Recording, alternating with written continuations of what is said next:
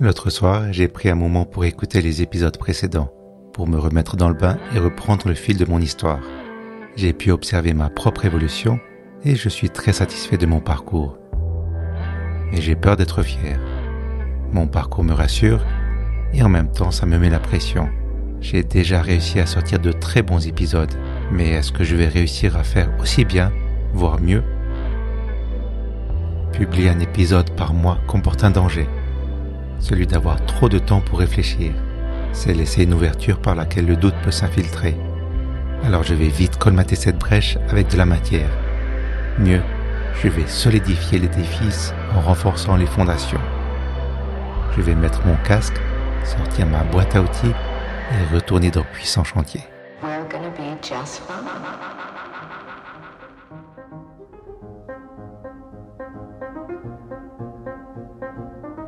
Je m'appelle Laurent et je plonge dans mes archives presque en temps réel.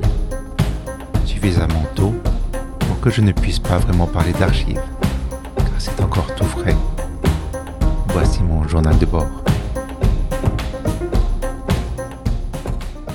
Sept mois, peut-être huit mois après la parution de mon premier épisode de podcast, je possède le recul nécessaire pour dégager des tendances, des manières de fonctionner. Pour faire simple, je voudrais détailler mes valeurs inconsciemment, c'est sur elles que je bâtis puissant bazar. Elles sont mes balises, mes points de repère sur lesquels je m'appuie pour garder le cap. J'admire les personnes qui savent dire je ne sais pas, car c'est une preuve d'humilité et de vulnérabilité. J'admets que je n'ai pas réponse à tout, et c'est fascinant, car cela ouvre la porte à de nouvelles perspectives. Et l'une de mes valeurs est l'exploration. En tant que créateur, je possède à la fois l'état d'esprit d'un aventurier et celui d'un scientifique, même si ma blouse blanche de laboratoire risque vite de se salir. Je crois fermement qu'il faut oser se perdre dans sa forêt d'idées pour ouvrir de nouvelles voies et ramener des ébauches, des croquis ou des concepts. De retour au labo, à l'atelier ou au studio, il sera ensuite temps de tester, de mettre à l'épreuve ses hypothèses. Parfois, je dois reconnaître que je me suis trompé que c'était une mauvaise idée ou que ce n'est pas approprié pour ce projet en particulier. Et je suis en faveur d'une gestion durable des idées. Les idées sont recyclables, elles sont malléables et réutilisables.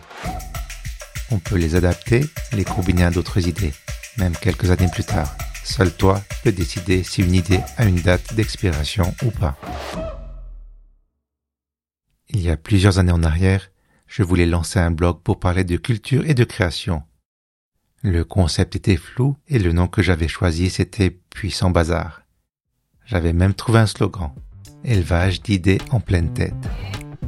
Le blog n'a jamais vu le jour, mais j'ai gardé mon puissant bazar. Quant au slogan, j'ai envie de le garder pour l'intro d'un futur micro-podcast. Ce serait un format scandaleusement court de 2 à 3 minutes. Non, je ne sais pas encore quand ça va sortir. Peut-être quand ça s'imposera, quand ça deviendra évident car je suis patient et endurant. Lorsqu'on crée quelque chose, il n'y a pas de raccourci. On ne peut pas prendre de voie express. Il n'y a pas de vraie astuce pour aller plus vite. Ça reste du travail et de la sueur. Cela implique de chaque fois recommencer un brouillon, de biffer, de gommer pour pouvoir écrire à nouveau et faire un peu mieux, puis avancer d'un pas ou deux pour ensuite buter sur un obstacle. Non, on n'emprunte pas de raccourcis, on prend des chemins de traverse, parce qu'il est essentiel de se perdre et de douter. Dans l'idéal romantique, on croit que la compagne de l'artiste est la muse. En réalité, ta compagne, ma compagne de toujours, est l'incertitude. Elle est là pour qu'on garde nos sens aiguisés, pour qu'on ne se laisse pas bercer par la facilité et l'évidence. Tu doutes, parce que tu veux t'améliorer.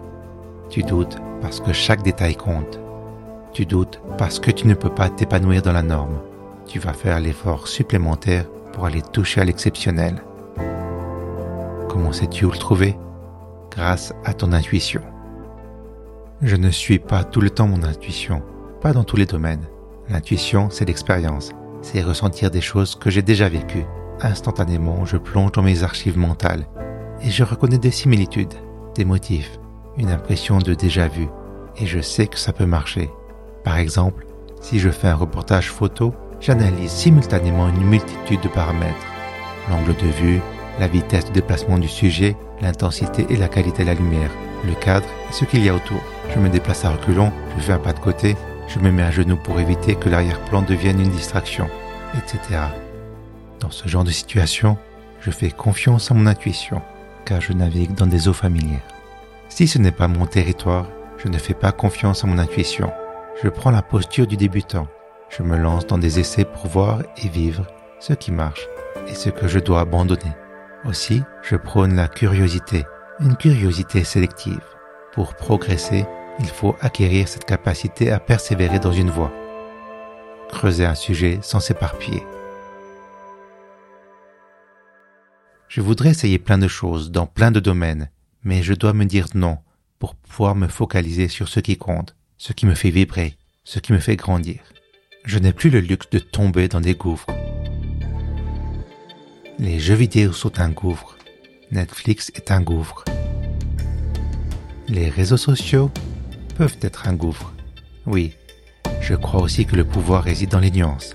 J'aime les belles citations, les phrases définitives qui claquent et qui résonnent en moi.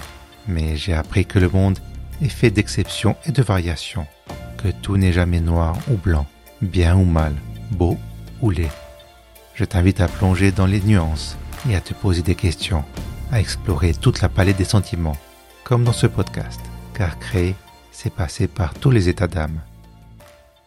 C'est être vivant.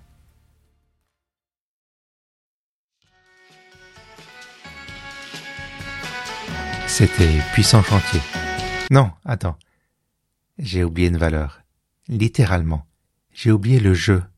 Je dois réapprendre à jouer, à redevenir un enfant et m'amuser comme jamais, comme si j'étais seul, comme si personne ne regardait.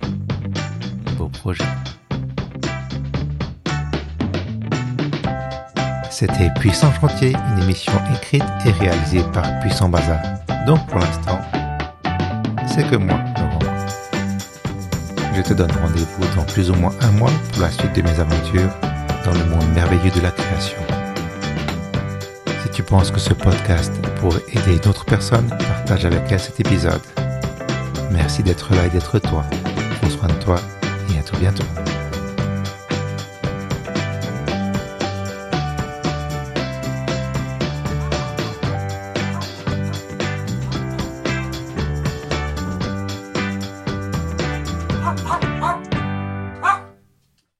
Redis, tu laisses. Laisse, redis. Tu laisses.